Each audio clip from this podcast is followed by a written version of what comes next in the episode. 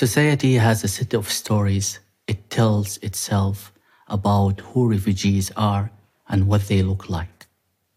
But let me tell you a different story. My story.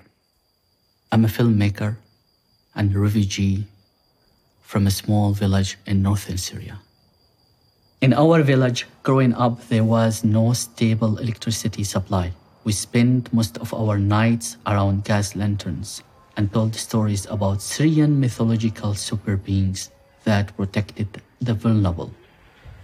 I was a boy who loved the stories of superheroes, but later on, these stories shifted to tales of heroes that my family has to face under the Assad dictatorship. One of my uncles was killed under torture.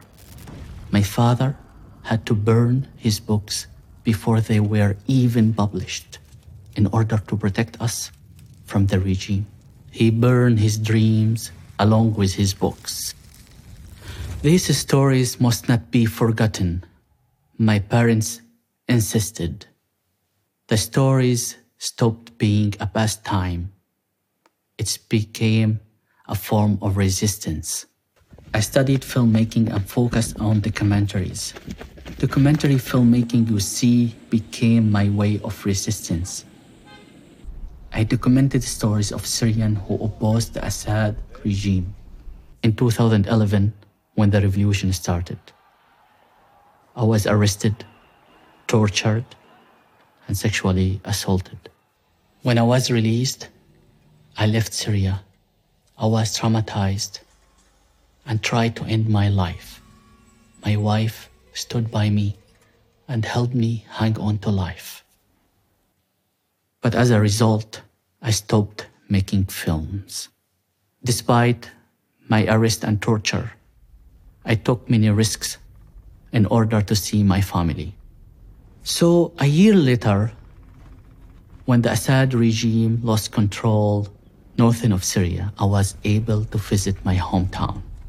There, I met many inspiring Syrians, real life superheroes who stayed behind to save lives. I was captivated by how genuine they were. Without planning, I took out my camera and started filming. I felt inspired. This real life superhero saved the filmmaker in me. Khalid was one of the heroes in my first feature film, Last Man in Aleppo. Khalid was a simple man who dreamed to be a firefighter, but he couldn't follow his dream, so he worked as a house painter. When the war destroyed his city, he found his calling. He joined the White Helmets, a group of Syrian volunteers who formed a civil defense organization to rescue civilians from their bombed homes. Khalid saved hundreds of lives. While doing that, he died as a hero. The second hero is Dr. Amani Ballour, whose story I told in my second film, The Cave. It's a story of extraordinary woman who founded an underground hospital in eastern Ghouta. She treated injured children, victim of atrocities while bombs fell around them. As a female scientist, she defied sexism and patriarchy to save civilians who suffered two attacks with chemical weapons. And then there are the two superheroes who saved my own lives Khalil Matouk and Anwar al Bunni. They are the lawyers who took up my case and got me out of the most notorious torture facilities in Damascus. While Anwar now is in Germany fighting for justice for Syrian refugees, Khalil was arrested in 2012 because of his work. We don't know anything about him because the Syrian regime continues to deny his arrest. But his work is not in vain. It's for Khalil I faced my torture in Germany in June 2020 and gave my testimony at the first trial on Syrian state of torture before a German court in Koblenz. It is for Amani and Khalid.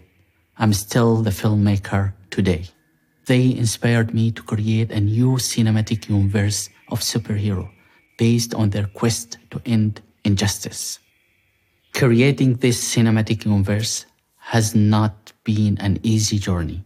It's been a brutal struggle against racism and discrimination in the film industry.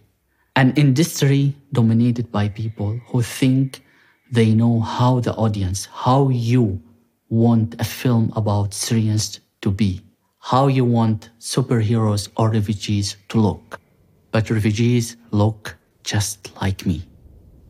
These refugees were superheroes who defied the status quo and stereotype. So I will not stop. I owe it to them. I owe it to my daughter, the young refugee child, to tell the stories of superheroes who look just like her. For her, I will continue to resist. Thank you.